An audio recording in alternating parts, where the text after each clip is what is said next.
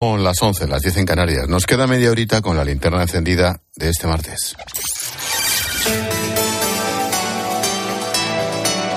Con Expósito, la última hora en la linterna. Cope, estar informado.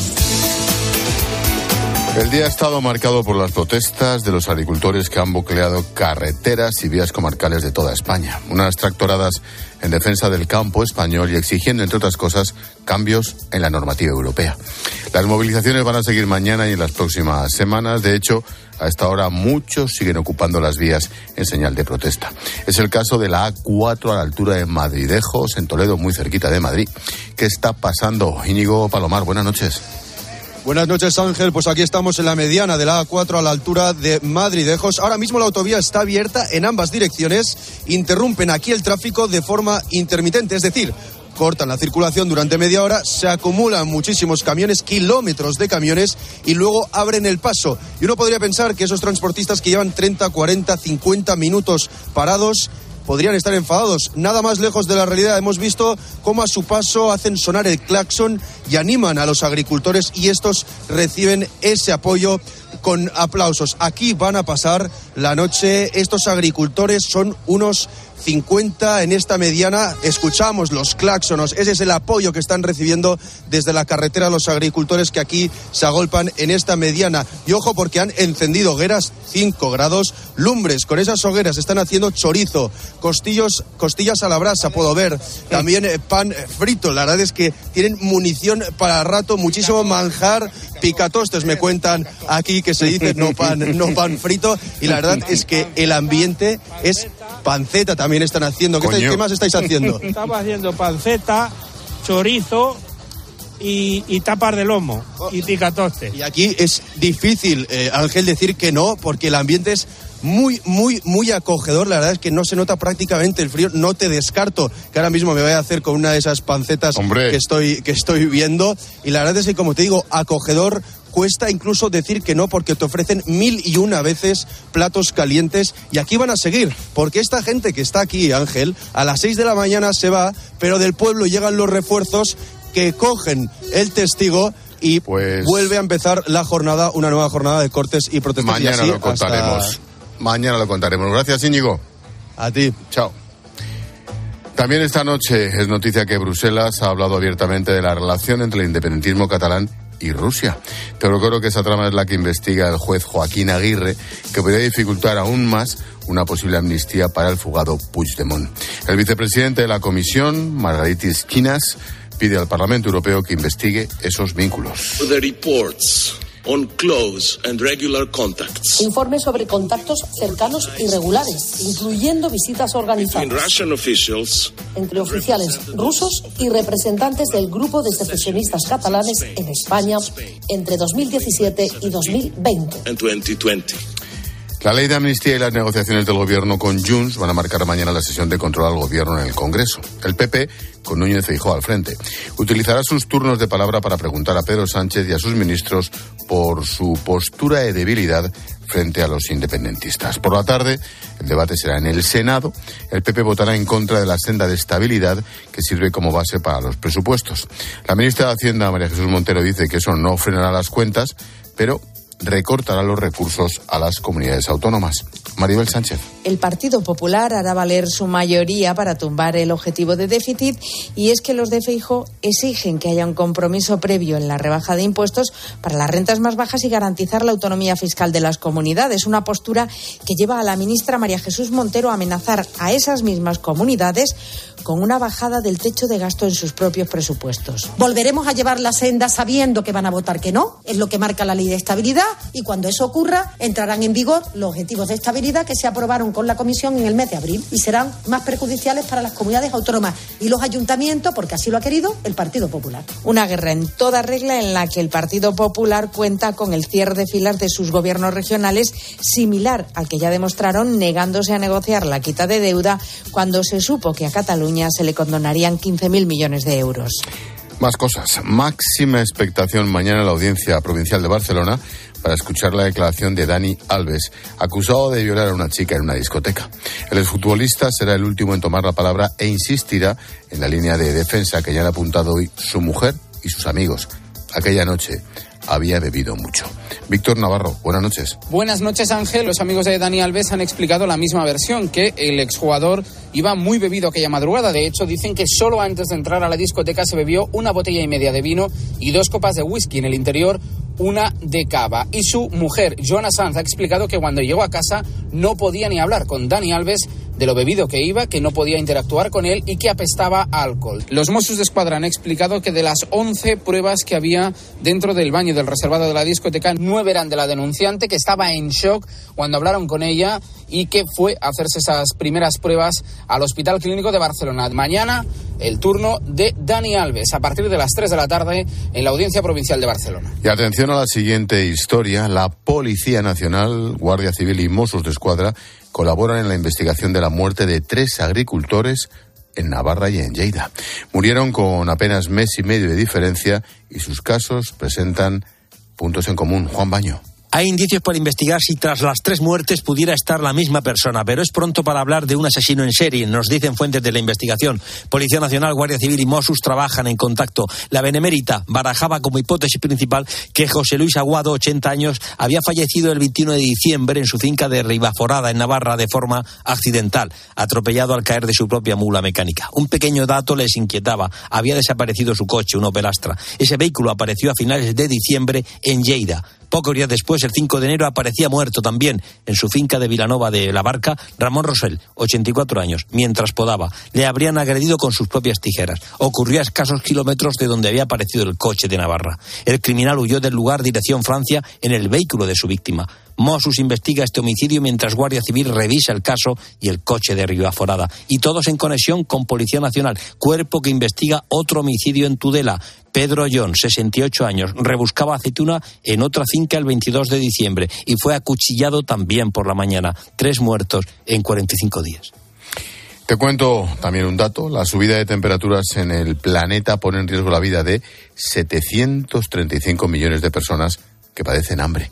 Manos Unidas ha querido poner el foco de su última campaña en este problema. Sefi García. Manos Unidas testó a los jóvenes españoles para conocer su implicación. El 76% se mostró consciente y preocupado por el cambio climático, pero solo el 10% sabe el significado de justicia climática. Seis de cada diez están dispuestos a cambiar hábitos de consumo, pero con matices, explica Marco Gordillo. Tienen más disponibilidad a cambiar, dejar de desperdiciar comida, optar por alimentos de temporada, trasladarme en pie, que a cambiar en aquellas cosas que les supongan una merma económica. Comprar ropa de calidad que dure más tiempo, por ejemplo, comprar un coche eléctrico. De ahí el empeño de la ONG que vive sobre el terreno las terribles consecuencias del cambio climático de concienciar a la sociedad sobre la importancia de pequeños gestos. La hermana Soledad lleva 23 años ayudando a una comunidad en el desierto de Turkala, en Kenia. La tierra ya casi no da frutos y el lago se está secando. Hemos encontrado familias que a veces pueden haber comido tal vez unas dos o tres veces en la semana. Y eso sí es que han tenido un poco de suerte. Hay mucha hambre y hay mucha muerte. En Honduras, en seis años pasarán de nivel agudo a severo, nos cuenta Donald Hernández. Aunque podemos ver las, las aguas corriendo por, las, por los riachuelos, esa agua no se puede tocar porque está contaminada con altas cargas de cianuro, de mercurio o de plomo. Son las comunidades del sur las más afectadas, justo las que menos inciden en el cambio climático. Y un último apunte, se suceden las muestras de condolencias en todo el mundo tras la muerte del expresidente de Chile, Sebastián Piñera, en un accidente de helicóptero. Ha sido en la región de los ríos donde el aparato que él mismo pilotaba ha caído a las aguas del lago Ranco. También viajaban otras tres personas que lograron llegar por sus propios medios a la orilla. El actual presidente de Chile, Gabriel Boric, ha ordenado que se declare luto nacional y se realice un funeral de Estado. Contribuyó desde su visión a construir grandes acuerdos por el bien de la patria. Fue un demócrata desde la primera hora y buscó genuinamente lo que él creía que era lo mejor para el país como por ejemplo cuando asumió la reconstrucción del país después del terremoto del 27 de febrero del año 2010, o cuando se la jugó con mucha decisión y audacia para rescatar a los 33 mineros de la mina San José, o también en el manejo de la pandemia en tiempos de incertidumbre a nivel mundial. Piñera era un político de derechas, tenía 74 años, estuvo en el poder durante dos mandatos, el último entre 2018 y 2022. Fue precisamente Gabriel Boric, quien ganó esas elecciones del 22.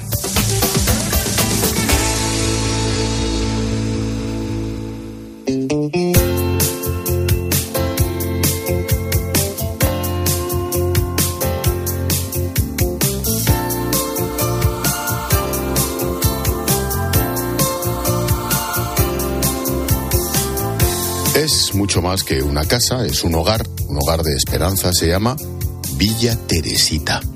Este sitio tan especial acoge a mujeres víctimas de trata y en situación de prostitución.